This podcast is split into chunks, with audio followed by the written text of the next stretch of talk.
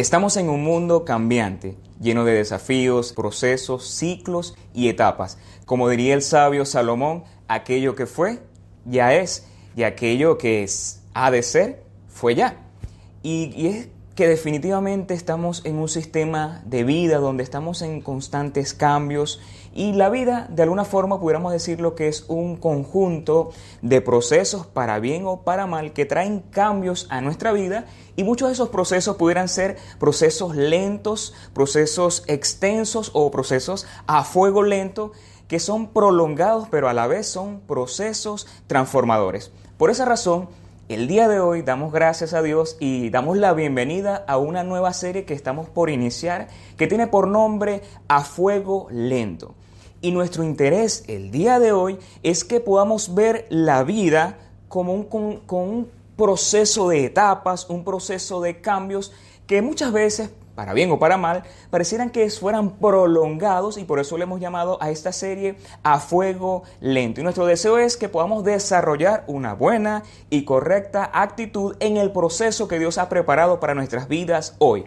Cuando hablamos de esta palabra llamada a fuego lento, Lógicamente nos estamos inspirando en aquella idea de la cocina culinaria que trata de hacer cierto, cierto tipo de, de alimentos a una temperatura no tan elevada que pueda ser un punto de ebullición, sino una temperatura aproximada entre 70 u 80 grados.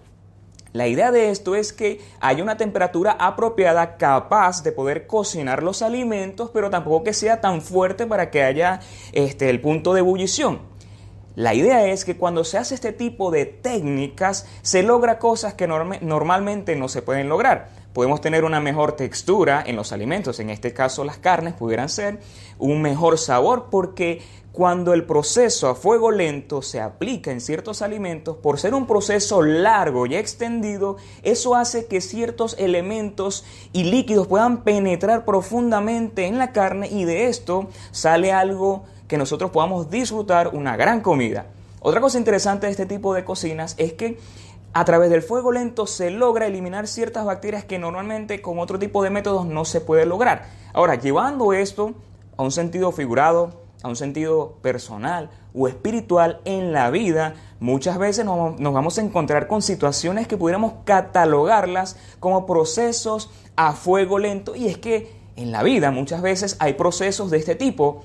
Unos son más largos que otros, otros son quizás procesos cortos de la vida son incómodos, son dolorosos, pero algo sí sabemos nosotros como hijos de Dios, y es que los procesos, mientras más largos, más extensos y prolongados sean, son procesos más maravillosos que traen transformación y cambio. Si yo les preguntara a ustedes en este momento, ¿quiénes acá, de los que me están viendo y escuchando, desean experimentar cambios en su vida, cambios positivos.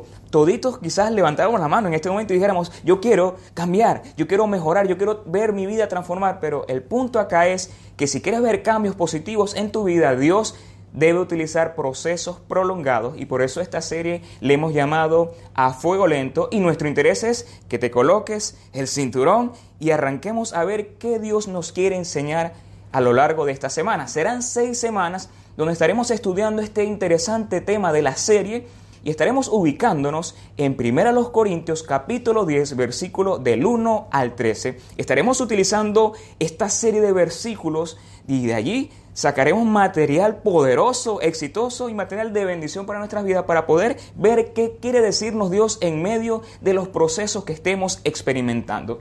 Muchas veces el proceso o el proceso a fuego lento pudiera representar estar en un desierto, en un extenso invierno, experimentar una tormenta, pero el punto acá es que mientras más largos sean estos procesos de la vida, mayor será la experiencia, mayor será la gloria y podemos ser transformados de la manera que Dios ha determinado. Yo quiero hoy pedirles a que me puedan acompañar a tener una lectura bíblica. Como les dije, primero los Corintios capítulo 10, versículo del 1 al 3.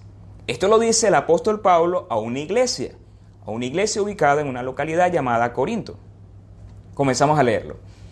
Esta versión es la versión nueva, versión internacional. Pablo comienza diciendo lo siguiente. Hermanos, no quiero que ignoren que todos nuestros antepasados estuvieron bajo la nube, que todos cruzaron el mar, todos ellos, en unión con Moisés, fueron bautizados en la nube y en el mar.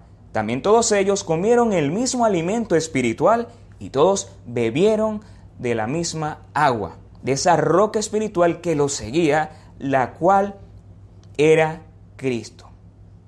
Este pasaje que el apóstol Pablo saca a relucir, él estaba apelando a un evento histórico que había sucedido 1500, 1600 años antes de Cristo. Quizás usted puede conocer muy bien esta historia. Cuando lee este versículo, usted dice, ah, ok, Pablo se estaba refiriendo a aquel tiempo donde el pueblo de Dios era esclavo en Egipto. Fue un periodo del pueblo donde experimentó tiempo de esclavitud que duró aproximadamente 400 años o un poco más y era el pueblo estaba siendo oprimido por los egipcios, el pueblo era esclavo, no había otra cosa que experimentarse en una vida de esclavitud. Eso era lo que ellos habían transitado por 400 años. Pero en medio de esa situación incómoda, en medio de ese proceso duro, ellos clamaron a Dios, Dios recordó la promesa que había hecho a sus antepasados, es decir, a Abraham, a Isaac, a Jacob, y luego Dios levanta un líder llamado Moisés para liderar una extraordinaria salida del pueblo de Dios, que iba a salir de, de Egipto hacia un lugar que él había prometido, que era aquella gran tierra prometida llamada Canaán.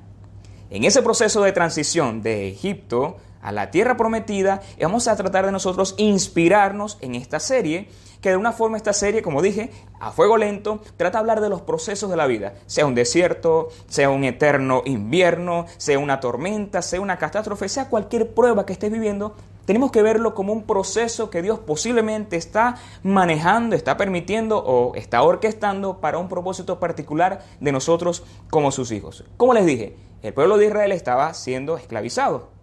Dios levanta a este hombre llamado Moisés y lidera ese proceso de transición. Moisés fue un líder, un líder exitoso que para muchas personas, incluso el mismo apóstol Pablo trata de tipificar a Moisés como Cristo, porque Egipto representaba de alguna forma nuestra esclavitud espiritual. Nosotros hoy día que somos creyentes, que hemos recibido a Jesús, fuimos liberados de la esclavitud del pecado que pudiera representar nuestro Egipto. Hemos salido de Egipto y vamos en camino a la eternidad, a eso que Dios prometió, y estamos siguiendo los pasos de quién? De Jesús, el autor y consumador de la fe. Este pueblo experimentó victorias, experimentó el mover de Dios, vio cómo Dios se manifestó en su vida, pero el punto acá era que este pueblo tenía que tener un cambio de, como dicen hoy día los muchachos, los jóvenes, un cambio de chip. Quitarse su mentalidad de esclavo y poder adquirir una mentalidad de personas libres, personas que eran un pueblo especial por Dios, dirigidos por Dios, pasaron a ser un pueblo, que era de alguna forma dependiente de Faraón, a ser un pueblo dependiente del Dios verdadero. Empezaron a experimentar un proceso de transición y de cambio. Y en ese espacio de transición de Egipto a la tierra prometida, ese, ese periodo, ese espacio, ese ciclo o esa etapa tenía un nombre llamado desierto. Esa prueba, ese proceso, ese a fuego lento, tenía por nombre el desierto para el pueblo de Dios. Y yo quiero hacerte hoy una pregunta. ¿Cuál es tu desierto? ¿Cuál es tu prueba? ¿Qué es lo que estás experimentando hoy que quizás no entiendes a plenitud? ¿Qué es aquello que estás transitando que te está causando incomodidad, que no entiendes, aquello nuevo que has estado experimentando? Y yo pudiera darte algunas ideas para nosotros los venezolanos, incluso para todos los habitantes en este mundo, estamos pasando por transiciones, estamos experimentando cosas que nunca antes habíamos experimentado, somos retados, nos desanimamos, seguimos avanzando, pasamos desánimo, incertidumbre, frustración, nos deprimimos quizás muchas veces, no sabemos qué va a pasar en el futuro. Eso pudiera ser la prueba, el desierto que estás viviendo. O quizás estás experimentando una pérdida de un ser querido, estás pasando por un duelo, tal vez tienes un problema familiar, problemas con tu esposo, con tus hijos, problemas económicos. El punto es que de alguna forma todos estamos experimentando pruebas en estos tiempos y eso es lo que nosotros queremos tratar hoy. Que lo más importante, en lo que estés viviendo, puedas aprender a ver a Dios en medio de tu situación. Pero vamos a seguir leyendo qué nos enseña la palabra de Dios tu desierto, a lo que te estás enfrentando, Dios te pide, te motiva a poder desarrollar una buena y correcta actitud. Pero es importante algo, Y es que cuando estudiamos esta, este evento histórico que Pablo está tratando de recordarles a la iglesia de los Corintios, es importante para poder entender la Biblia, entender el contexto por el cual se desarrollan ciertas palabras. Pablo le estaba dando estas, estas indicaciones a un pueblo cristiano que estaba ubicado en Corinto. Y es importante entender quién era Corinto, quién eran esos habitantes y esa ciudad cómo era. Vamos a darte algunas ideas. La ciudad de Corinto, a quien Pablo les escribe, a los cristianos de esa ciudad, era una ciudad que se caracterizaba por inmoralidad, por idolatría y era una ciudad próspera. Imagínense esos tres elementos, prosperidad, idolatría e inmoralidad. Muchos califican la, este, la ciudad de Corinto como una ciudad de desenfreno. Había gran énfasis a la sabiduría, había una cantidad de diversidad cultural. Todos creían cualquier cosa, vivían de la manera que ellos querían y en ese contexto, la iglesia a los corintios se estaba desarrollando. Ellos habían creído en Jesús, ellos habían experimentado la conversión cristiana, que nosotros le llamamos así, que esto significa que Jesús viene a, a morar en tu vida, transforma tu corazón y te salva por la fe en el Evangelio.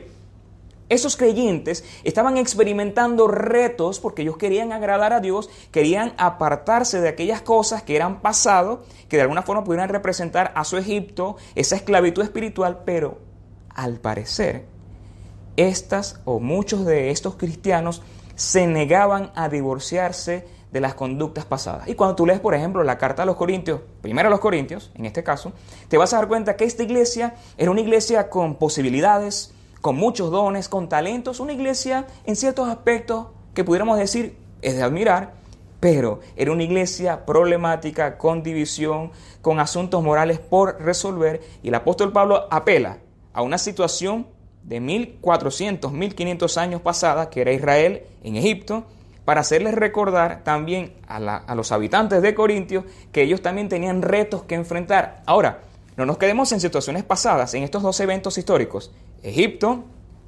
Corintio, sino vamos a llevarlo a nuestro contexto hoy. ¿A qué te estás enfrentando? A muchas cosas nosotros como creyentes nos enfrentamos, a los retos del día a día, a la inmoralidad, a esta secularización que hay, a, este, a estos elementos de este mundo que de alguna forma vemos antivalores, gente que no cree en Dios, gente que quiere vivir lejos de Dios y que de alguna forma pareciera que estuvieran influyendo en nuestras vidas. Y este texto que Pablo trata de enseñarnos nos dice que siempre el pueblo de Dios, en el pasado, en el presente y en el futuro se enfrentará a diversas pruebas y lo importante es acá cómo voy a reaccionar, cómo voy a responder a cada una de esas pruebas. ¿Cuál fue la razón del desenfreno de los corintios? Ellos no entendieron el proceso de Dios. Ellos no entendieron lo que Dios estaba haciendo con ellos y lamentablemente no fueron no no tuvieron la actitud correcta o la respuesta ideal de un verdadero hijo de Dios. Ahora, parecía que todas estas cosas que estamos viviendo se unieran, estuvieran, se, estuvieran fusionando como una especie de, de cóctel molotov que tiene la capacidad y la posibilidad de generar los mayores incendios. Y como creyentes creo que debemos estar conscientes de los procesos que estemos viviendo, sean para bien o para mal, sean procesos largos, cortos o muy extensos. El punto acá es, ¿cuál es tu desierto? ¿A qué te estás enfrentando? ¿Cuál es la actitud que Dios quiere que tú desarrolles en estos tiempos turbulentos que estamos viviendo? Pero solamente una cosa yo quiero decirte el día de hoy, que es mi meta con este mensaje, es que sea lo que sea que estés viviendo, por muy duro que sea, por muy doloroso, por muy incomprensible que pueda ser, yo quiero decirte una sola cosa hoy. No estás solo. Así como las personas en el pasado experimentaron momentos duros, donde no era uno, era un pueblo de más de 3 millones de personas, y Dios estuvo con ellos. Dios estará contigo. Así como este pueblo de Corinto se desarrolló en un ambiente difícil, Dios estuvo con ellos. Y si nosotros hoy como creyentes contemporáneos que nos enfrentamos a cosas nuevas, por alguna forma, pruebas, dificultades y periodos largos de transición, yo quiero decirte, no estás solo. Hay personas al igual que tú que están padeciendo, quizás cosas más fuertes o quizás no tan complejas como las tuyas, pero el punto es, no estás solo. La segunda razón es que no estás solo porque Dios está presente en tu vida. Aunque no lo veas, aunque muchas veces no entiendas lo que está sucediendo, yo te quiero decir algo sinceramente y de corazón, Dios está presente. Yo creo que un elemento importante en estos tiempos de dificultades, de transición, de pruebas, de desiertos, de tempestades, es estar conscientes que sea lo que podamos estar experimentando en nuestra vida, Dios por su gracia se hace presente en la iglesia. Y yo quiero volver a pedirte a que te fijes en 1 Corintios 10 y leamos lo que dice la Biblia. Pablo dice, amados, hablando a la iglesia y hablándonos hoy a nosotros, no quiero que se olviden lo que sucedió a nuestros antepasados hace mucho tiempo en el desierto. Fíjense la palabra que utiliza Pablo, en el desierto. Transición, prueba, circunstancia, un ciclo, un momento. Todos fueron guiados por una nube que iba delante de ellos. Todos caminaron a través del mar sobre tierra seca. Todos ellos fueron bautizados en la nube y en el mar como seguidores de Cristo. Hay varios elementos que Pablo comenta y quiero hacerlo rápidamente contigo. Lo primero que dice Pablo, epa, ellos transitaron desiertos, tú también. Ellos experimentaron transiciones, nosotros también. Pero en eso Dios estuvo presente. ¿De qué forma? Número uno, Dios estuvo presente a través de una nube, que era una especie de, una nube gigante me supongo, que los protegía del sol, era una nube de dirección, era una nube de protección y que en las noches esa nube se convertía en una columna de fuego. ¿Qué significaba esto? La presencia de Dios visible, tangible, que le decía al pueblo, yo estoy contigo. Y en estos tiempos, ¿de qué forma Dios se manifiesta en nuestras vidas? A través de su palabra, a través del Santo Espíritu y a través de las promesas que Jesús nos dejó, que Jesús una vez dijo, por cierto, en el mundo tendréis aflicciones, pero confía en mí, yo he vencido el mundo. Y esa nube de fuego que se manifestaba en las noches era una especie de faro o de lámpara. Y esto me hace recordar aquellas palabras del salmista cuando dijo, lámpara es a mis pies tu palabra y lumbrera a mi camino. No sé si te ha pasado, me imagino que sí, cuando estás en la noche quizás caminando y te das en el dedo pequeñito del pie. Duele, ¿verdad? Yo creo que muchas veces nosotros nos damos siempre en el mismo lugar, casi todo el tiempo, porque no tenemos la linterna, no tenemos el faro, no tenemos la luz. Pero la Biblia dice que Dios, sus palabras, que son para bendición nuestra, son una lámpara para evitar que suframos, que no nos duela. Y yo creo que en estos tiempos necesitamos recordar que Dios se hace presente de muchas maneras, pero yo lo veo, como dice la Biblia, a través de su Santo Espíritu, a través de su palabra, a través del Espíritu Santo. Pero también el texto dice que estos hombres, el pueblo de Dios, no solamente experimentó la nube, la, la columna de fuego, sino que también Dios abrió un camino nuevo. La historia bíblica nos cuenta que Dios abrió el mar, lo dividió en dos y ellos pudieron pasar en seco.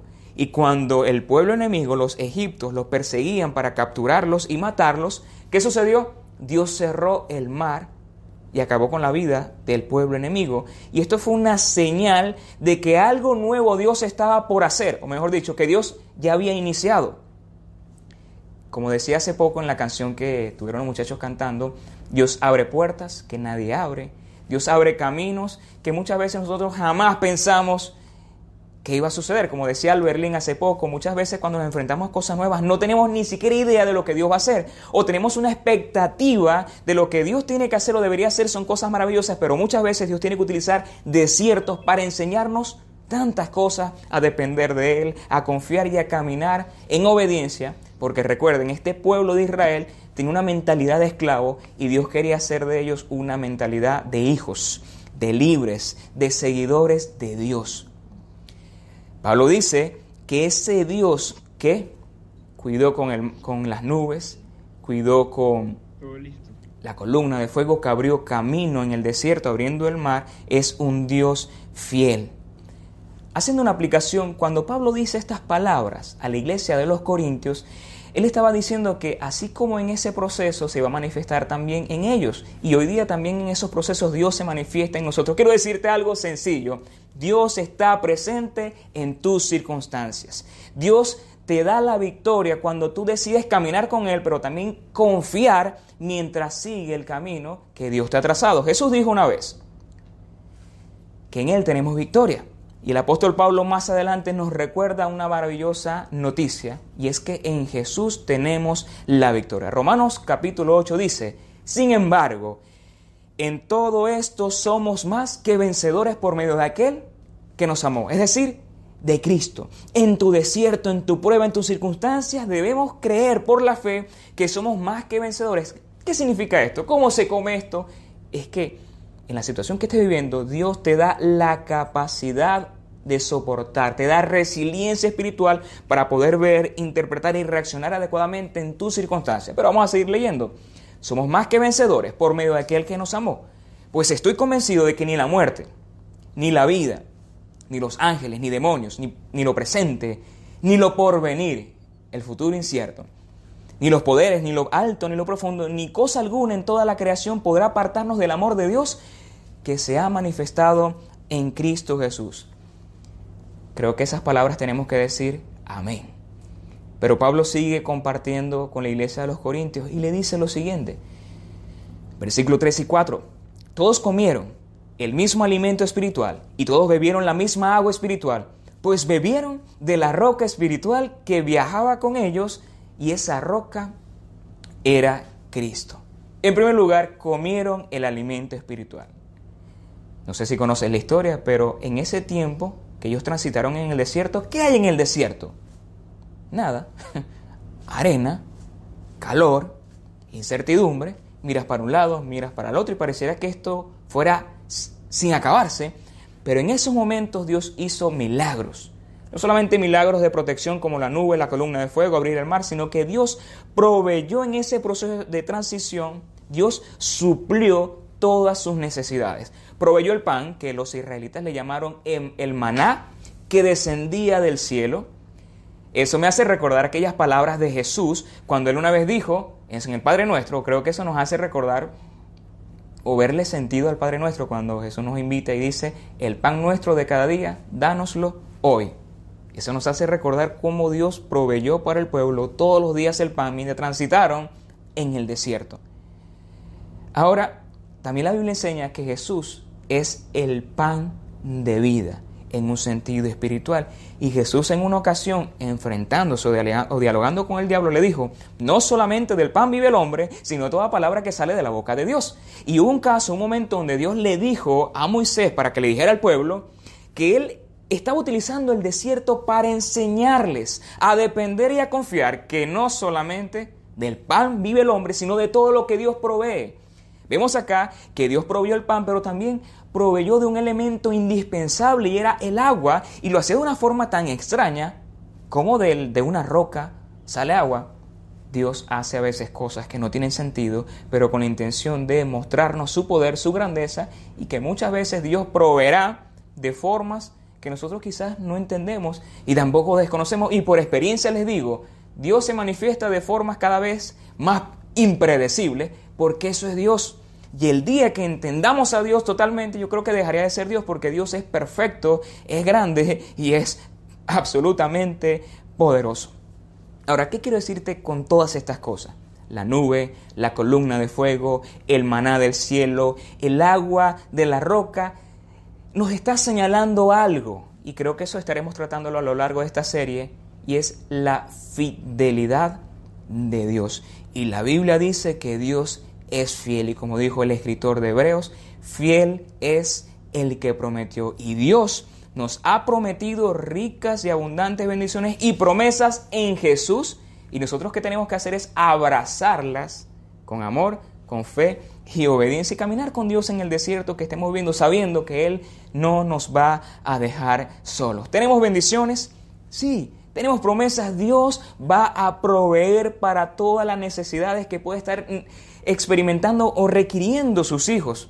En medio de la oscuridad, Dios será tu luz. En medio de la aflicción, Dios será tu sustento. Jesús es tu paz. Jesús es tu paz en medio de la tormenta. Jesús es tu provisión en el desierto. Jesús es tu barca que te sostiene en medio de la tempestad.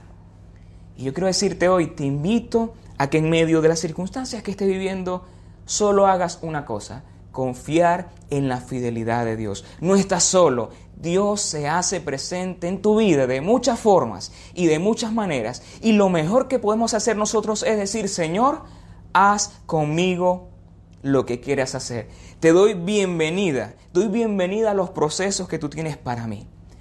Y para cerrar este tiempo yo quiero pedirte que pienses por un momento ¿cómo será tu vida? Imagina por un momento cómo pudiera y debiera ser tu vida si hoy pones en práctica solamente una cosa, estar consciente de la presencia de Dios en tu vida, aunque muchas veces no lo sientas, aunque no lo veas, aunque no lo, no lo entiendas, puedas desarrollar una convicción tan poderosa que te haga caminar en la adversidad, que te haga pasar por el mar y entender que en Jesús tenemos la victoria. Y para aquellas personas que no conocen hoy a Jesús, que primera vez que escuchan quizás el mensaje con nosotros, yo quiero decirte que lo primero que debes hacer para poder transitar adecuadamente en tu desierto es confiar en aquel que guía y te da la victoria. Y ese es Jesús.